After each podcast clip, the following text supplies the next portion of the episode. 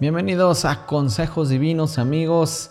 Pues ya estamos aquí con un nuevo episodio. Adivinen de qué se trata. Bueno, ya vieron el título. Consejos para descubrir tu ministerio y ejercitarlo. Quizás suena muy presuntuoso. Ay, ¿qué me vas a decir? ¿Cómo descubrir mi ministerio y ejercitarlo? Ah, caray, ¿qué me vas a presentar? Bueno, hay test incluso para... Eh, pues descubrir los dones espirituales. Yo conocí uno, la verdad es que no me gustaba. Em, no digo que estén mal estos tests, la verdad es que eh, pues si tienen alguno por ahí mándenlo a contacto arroba restauraministerios.org y lo revisamos, lo revisamos en una de esas pues eh, lo hacemos y compartimos por acá el resultado. Pero yo voy a estar hablando de cómo descubrir tu ministerio en el sentido de que en nuestras iglesias, cuando se habla de ministerio, se habla, es como sinónimo de cargo, nombramiento, ¿no? De aquella cosa en la que te hacen responsable y entonces dices, ya tengo un ministerio en la iglesia. Y bueno, pues eh, normalmente en, en la experiencia que yo he tenido, las personas que tienen un ministerio pues se encargan de desarrollar un plan, un programa de lo que se tiene que hacer a lo largo del año. Normalmente, en mi experiencia, repito, se da el nombramiento o se da la responsabilidad del ministerio por un año, ¿no? En promedio, luego pues se puede eh, seguir la persona sirviendo en este ministerio o a veces, muchas veces también los propios pastores le dicen a alguien, pues eh, ocúpate de este ministerio tú tienes estos dones, estas características, o confío en ti para que desarrolles esto. Y pues eh, ahí está, digamos, el nombramiento del pastor directamente o del liderazgo de la iglesia para que la persona ejercite este ministerio, se haga cargo de esta responsabilidad en la iglesia y ya, ahí es eh, la forma, las formas más típicas en las que eh, alguien recibe un encargo, ¿no? Y, cuando alguien tiene un ministerio, que pues tiene una duración, repito en mi experiencia, por un año, pues muchas veces pues es eh, elegido por la iglesia. Algunas iglesias tienen este sistema de votar, ¿verdad? ¿Quién quiere que se encargue del ministerio juvenil el próximo año? Y la gente vota por la persona que cree más idónea y bueno, en teoría pues también oraron porque esto pues haya sido una manera de eh, expresar la voluntad de Dios. Y bueno, pues independientemente de cómo se haga esto en tu iglesia, eh, normalmente cuando hablamos de ministerio estamos hablando de un cargo, una responsabilidad que se da a alguien, a un miembro de la iglesia, alguien que fue bautizado, eh, alguien que pues ya hizo una profesión pública de fe, alguien en el que, en quien eh, confía la iglesia, el, pastorado, el liderazgo, confían para que lleve a cabo este servicio. Bueno, esto es lo más típico. Y aquí yo quiero decir, y, he estado diciendo por muchos años, que pues eso es, digamos, una manera de ejercer el ministerio, pero eso no es eh, exclusivamente el ministerio, porque la palabra dice que todos los que hemos creído en Cristo Jesús hemos recibido dones espirituales.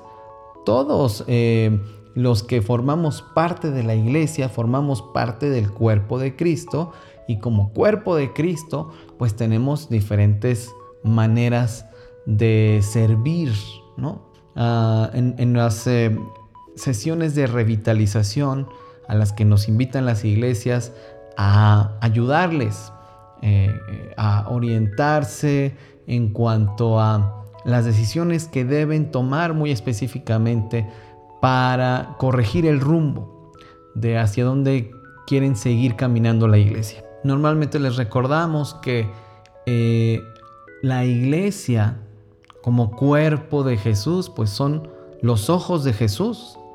Son o somos como iglesia las manos de Jesús y somos los pies de Jesús y somos los brazos de Jesús y somos, por supuesto, la boca de Jesús. Y bueno, un tema aparte es que normalmente las iglesias eh, nos concentramos en ser exclusivamente la boca de Jesús. Esto representa un gran problema y, sigo hablando de la parte del ministerio porque, bueno, muchos cristianos creen que la única manera de servir a Jesús es siendo boca. Entonces, al parecer, pues todos quieren ser predicadores, todos quieren ser maestros, todos quieren ser evangelistas. Bueno, la gente realmente cree que la manera de hacer ministerio es siendo bocas. Y entonces pues imagínense que el cuerpo de Cristo sea una gran boca. Y eso, eso explica de muy buena manera, eh, por lo menos ilustrativamente hablando, que el, cuerpo de Cristo muchas veces, pensando en la iglesia local específicamente, está discapacitado porque es una gran boca, sin manos, sin pies, sin oídos.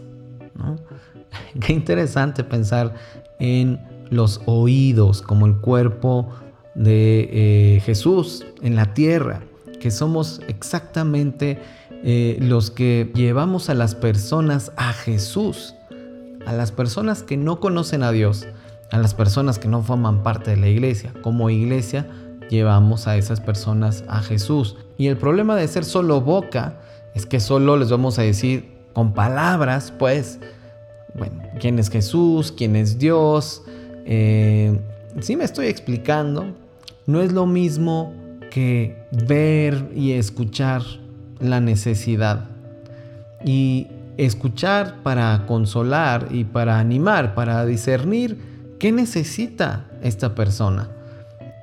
Claro que la boca tiene que ser una parte eh, necesaria en la proclamación del reino de Dios, que Jesús acerca eh, como parte de su ministerio y que la iglesia continúa, pero no es lo único.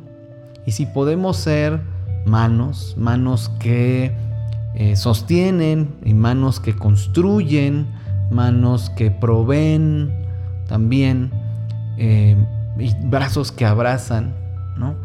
y pies que se acercan a donde están las personas, porque también tenemos este mal, como somos solo bocas en nuestras iglesias, pues lo que queremos es que las personas de donde estén vengan al edificio donde está la iglesia, donde se reúne, para entonces que escuchen, ¿no? Y entonces, sin pies, una, una iglesia paralítica, que no camina, que no eh, abraza, que no llora con el que llora, que no ríe con el que ríe. En fin, ya expliqué el punto, pero solo quiero ser eh, explícito en cuanto a que la iglesia es más que una boca.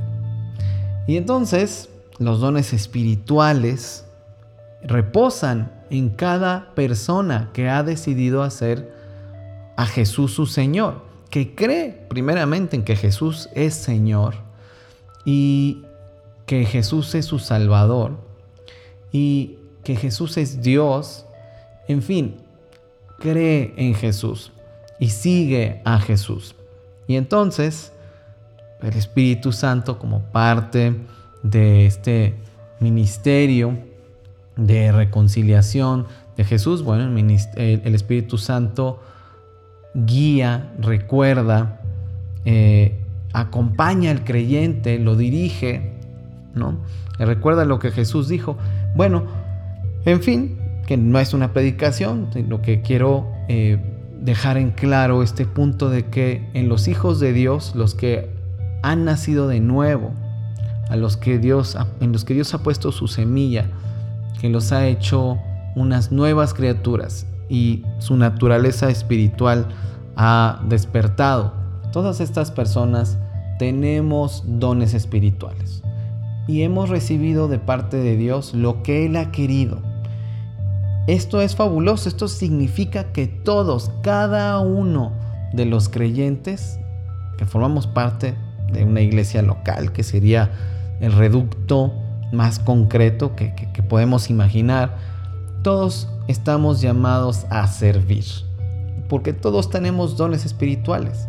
Y sabes que todos tenemos habilidades, que es, son cosas con las que hemos nacido. Eh, todo aquello para lo que somos buenos haciendo, lo que tenemos facilidad, eh, tenemos una habilidad especial con la que hemos nacido. Y bueno, por supuesto que hay que desarrollarla, hay que mejorarla, hay que perfeccionarla. Eh, pero son habilidades con las que hemos nacido.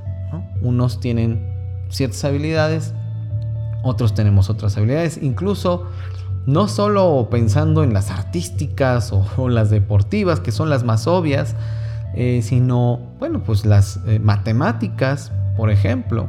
Y es típico escuchar que alguien es bueno para ciertas cosas. Bueno, está muy clara las que son las habilidades porque a continuación vienen las capacidades, que son aquellas cosas que eh, hemos desarrollado como parte de una educación o como parte de el eh, ejercicio de un oficio, el aprendizaje de un oficio.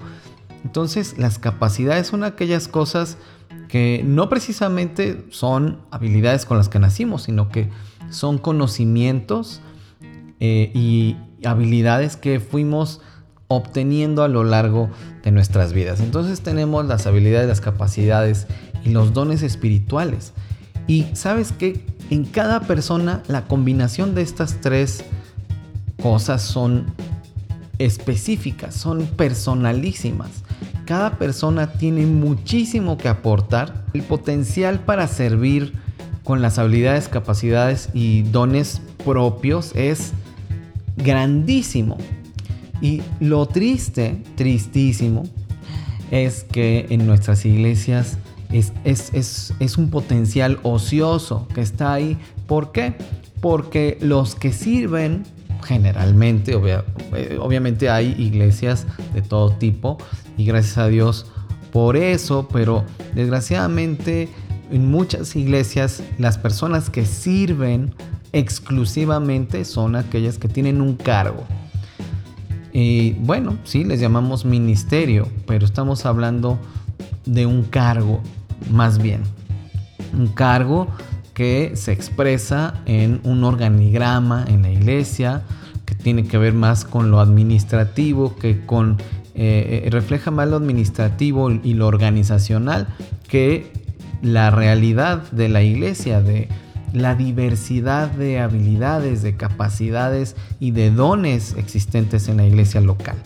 Y si independientemente del número de miembros que tenga, cada iglesia pusiera al servicio de Dios y de la comunidad donde está puesta esa iglesia local, si pusiera estas tres cosas al servicio de ellos y de la propia iglesia, para beneficio de la propia iglesia, claro, porque es mucho lo que vemos en el libro de Hechos, que había un beneficio en la comunidad. Y a través de ello también se expresa el amor y la gracia y la gloria de Dios, cuando los demás pueden ver cómo obra Dios entre los propios miembros de, la iglesia de Jesucristo de esta manera, en el servicio. Es extraordinario. Entonces esto significa que em, podemos descubrir nuestro ministerio. Y, y estos ya, ya te estoy dando ah, algunos consejos para ello. O sea, primero tienes que identificar tus habilidades, ¿no? Aquellas cosas con las que naciste, que eres bueno, que tienes facilidad puedes desarrollar con una mucho mayor facilidad que otros. Y eh, que identifiques aquellas capacidades que has desarrollado a lo largo de tu vida, aquellas cosas que has aprendido a hacer, aquellas cosas que eh, aprendiste en la escuela, ¿no? Capacidades. O probablemente lo aprendiste como en un oficio, de una manera informal, puede ser, no tiene que ser en la educación formal, pero son cosas que aprendiste en la vida. ¿ok? Y que te, probablemente te has vuelto muy bueno, muy buena en ello. porque eh, lo has desarrollado, lo has perfeccionado, ¿no? Em, pero bueno, están estas dos y está el de los dones espirituales, que las listas que vemos en Romanos 12, en 1 Corintios 12, pues son listas que no son exhaustivas. ¿Cómo le vamos a poder decir al Espíritu Santo, bueno, nada más puedes dar este tipo de cosas? Y ya, hasta ahí llegas. No es, no creo que haya sido la pretensión del apóstol Pablo decir nada más estas, ¿no? Eh, claro que hay grandes paraguas eh, que, de dones espirituales que da el apóstol Pablo y que muchas cosas caben en esos grandes paraguas. Sin embargo, los dones espirituales, como bien dice 1 Corintios 12, pues hay diversidad de dones. Y, bueno, los que saben de, el léxico griego que está usando el apóstol Pablo eh, específicamente en este texto, que cuando habla de dones y habla de ministerios y habla de em, operaciones o funciones o incluso eh, hay versiones, traducciones de la Biblia que hablan de eh, maneras en las que Dios actúa, ¿no? A veces se traduce como operación, operaciones, a veces como funciones, eh, a veces se traduce como las formas en las que Dios actúa, así como muy general. Y son tres palabras griegas diferentes. Entonces, aquí la palabra clave es diversidad, diversidad de dones, diversidad de maneras de servir o eh, ministerios, diversidad de ministerios, diversidad de funciones, diversidad de maneras en las que Dios actúa. O sea, finalmente eh, la diversidad radica en el poder de Dios, número uno, pero también esa diversidad eh, está en función de la diversidad humana que hay en la combinación de estas tres cosas, de habilidades, de capacidades y de dones. Entonces, eso libera un extraordinario potencial de servicio, porque eh, hay diversas maneras de servir, pero es un mismo Señor.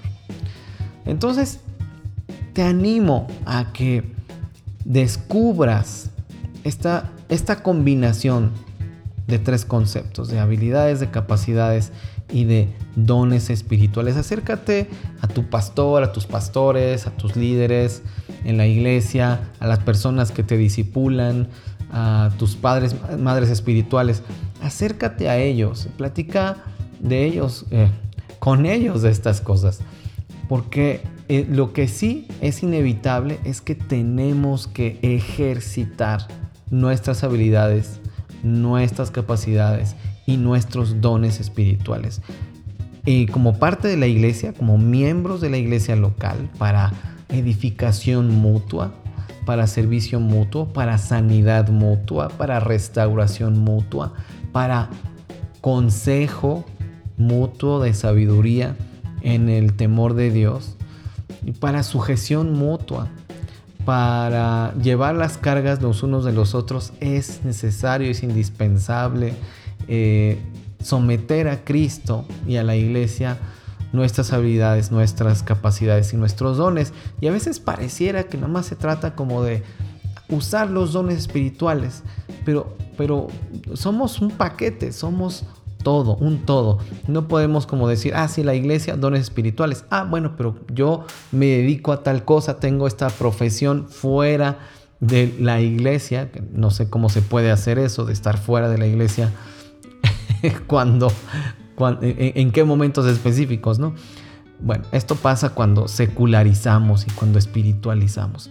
Que ya he hablado de eso en otras ocasiones y hablaré de esto en, otro episodio, no en este momento, pero es como si la vida del creyente estuviera partida, ¿no? Entre lo secular y lo espiritual.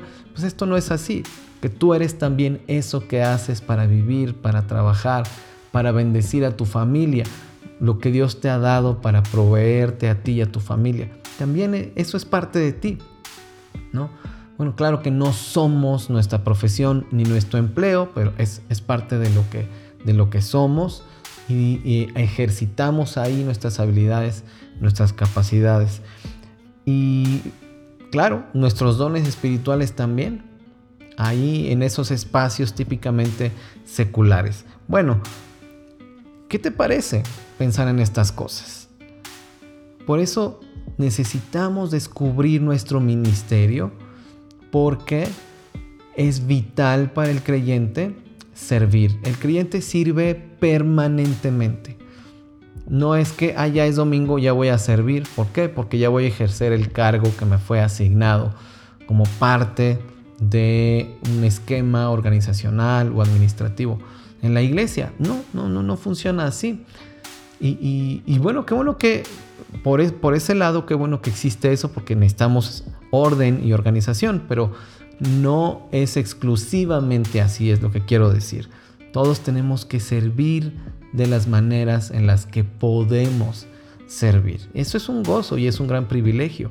Y si lo vemos del lado opuesto, la ociosidad, la ociosidad que implica no estar sirviendo, ¿qué es lo que pasa? Bueno, que somos criticones profesionales y no es que esté mal la crítica, sino porque no estamos haciendo nada. Y criticamos no para edificar, no para mejorar, sino para condenar o desacreditar, etc. Ya hablaré en otro episodio de eh, cómo manejo en consejería la misión personal, cómo trabajar con cada persona la misión personal, porque tenemos claro, y a veces ni siquiera eso, la misión que tenemos como iglesia, pero la misión personal tiene que ver con estas tres cosas de las que he estado hablando, porque es la manera en la que cada uno sirve en lo particular.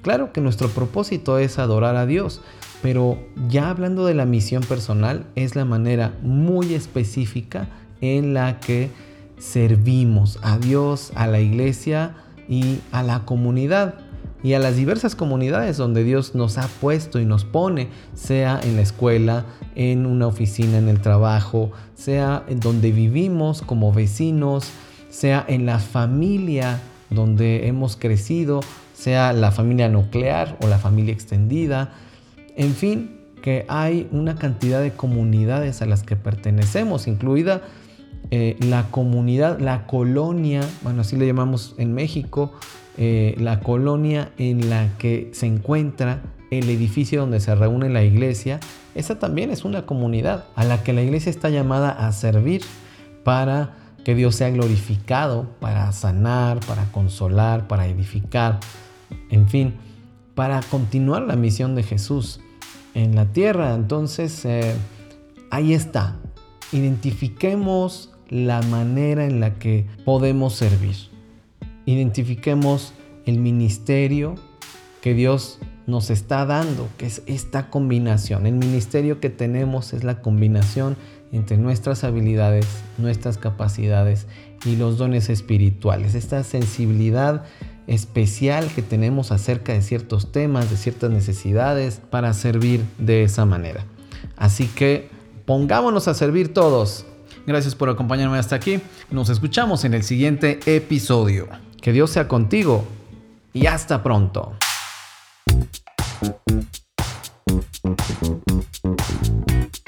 Consejos Divinos necesita tu apoyo. Ve a restauraministerios.org, diagonal donaciones y envíanos tus aportaciones para seguir sonando. Seguimos en contacto en Efraín-Campo en Twitter en Restaura Ministerios en Facebook o escríbeme a contacto arroba restauraministerios.org. También te veo por allá en mi blog. Eso es todo en esta ocasión.